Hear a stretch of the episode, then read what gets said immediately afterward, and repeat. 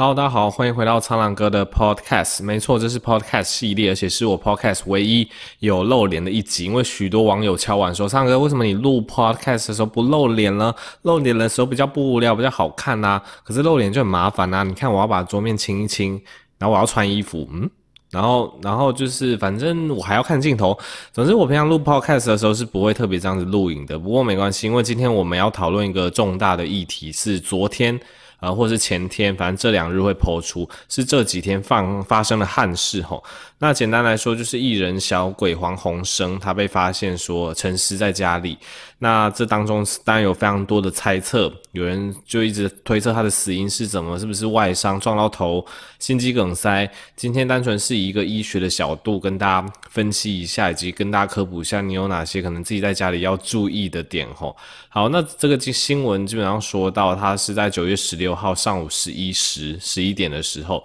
那这个小鬼的爸爸去他的住处找他，那就赫然发现他沉尸在家中这样子。那根据新闻媒体的一些细节报道，小鬼他本身他被发现的时候，他是脸是朝下的，然后倒在浴室里面，然后有一些口鼻渗血的一些痕迹，然后身上有这个尸浆。跟尸斑产生的状况，那这种状况等一下会跟大家做一系列的解释，这其实都是法医学上面非常重要的名词。那总之，因为事情也是隔了大概一天了，那其实目前还没有人真正确定这个死因是什么。其实真正的死因，目前家属已经去呃申请这个之后的一些详验，会做一些对尸体做一些解剖，然后去厘清真正的死因。那一开始我先分享一下我个人的观点，呃，老实说，有一些媒体预测说他是呃在洗澡的时候突然滑倒撞到头导致不幸，我自己觉得这个可能性不大，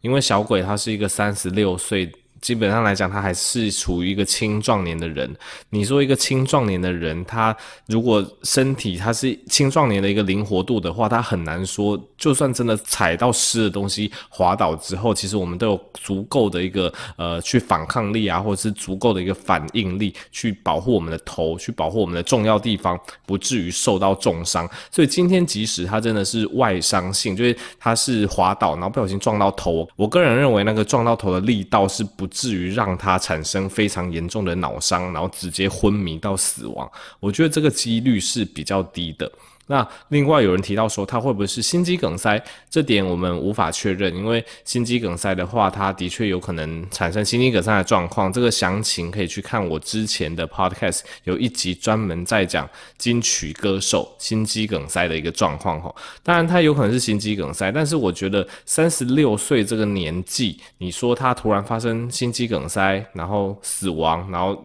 可能先发生心肌梗塞嘛，然后昏倒之后撞到脸，然后产生一些流血的状况，不是说不可能，但我觉得以这个年纪来讲，也是有一点点牵强。这当然这都是我自己的猜测。那我自己的观点呢？我自己的观点是说，他这个造成他死亡的直接原因。应该不是外伤性的，因为如果造成他死亡的原因是外伤性的，代表他那个撞头真的要撞得非常的大力，直接撞到他失去意识，然后甚至严重的脑出血之后才引起死亡，这个外力是要非常大的。我认为以他一个三十六岁的青壮年，他不太可能说就随便一个滑倒，嘣，然后就这样就没了。所以我自己个人的预测是。他的脑部可能突然发生了，例如说自发性的脑出血，就像我之前在那个工作的人跟大家分析一下那个阿奇嘛，那个时候跟大家分析电视剧里面阿奇，诶，他为什么会从阳台上面摔下来？那个时候医院的医师不是也在鉴别说，诶，他到底是先自发性脑出血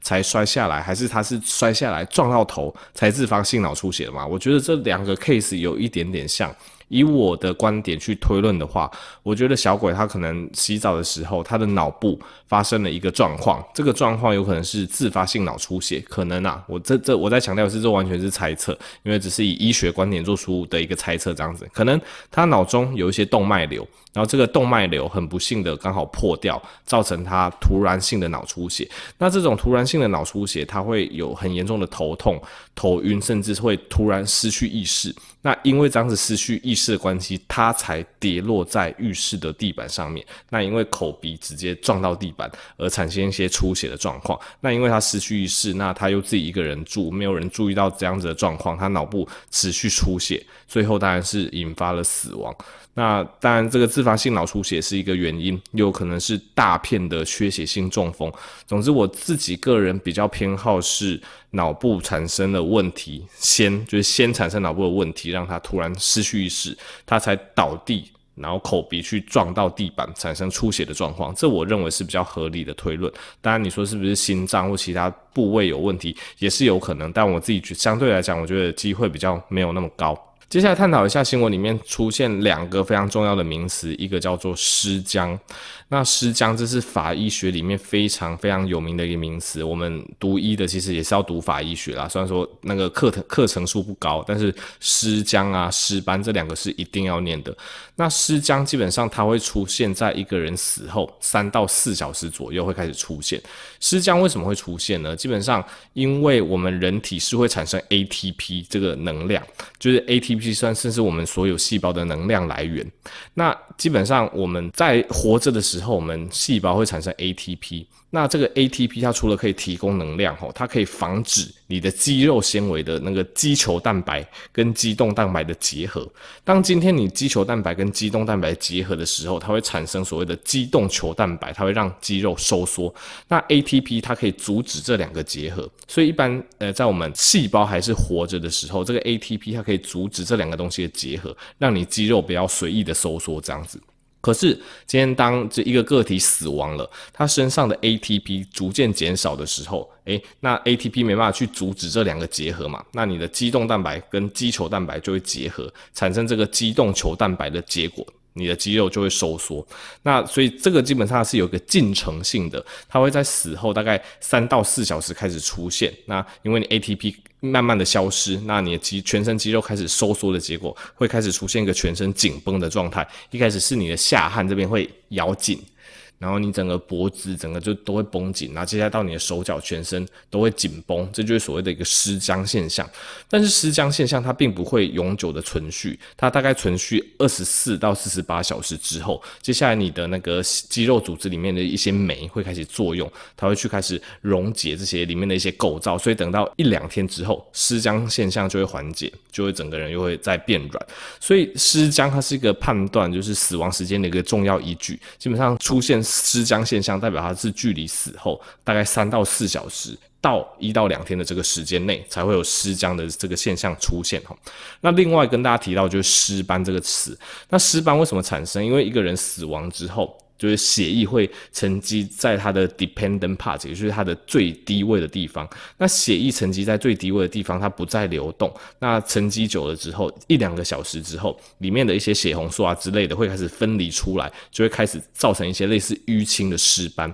那这个尸斑哈，随着时间过去，它会越来越融合越大。不过大概六小时之前的尸斑哈，你去施以压力，它还是可以化掉，它还是会散开的。但这个尸斑，它如果到二十四小时，也就是一天。天左右的时间，这尸斑它基本上就定型了。所以依这个尸体上面尸斑的大小，或者是它是可以用手指按压去按开与否，大概就可以判定一个人死亡的时间了。好的，那今天今天这集其实就是跟大家科普一下，我自己认为真正造成小鬼他这样子就是憾事的一个原因，那以及尸僵跟尸斑这两个重要的法医学名词，我真的觉得二零二零年真的是非常不幸的一年。总之还是督促大家，二零二零年结束之前，真的要好好注重自己的身体健康吼。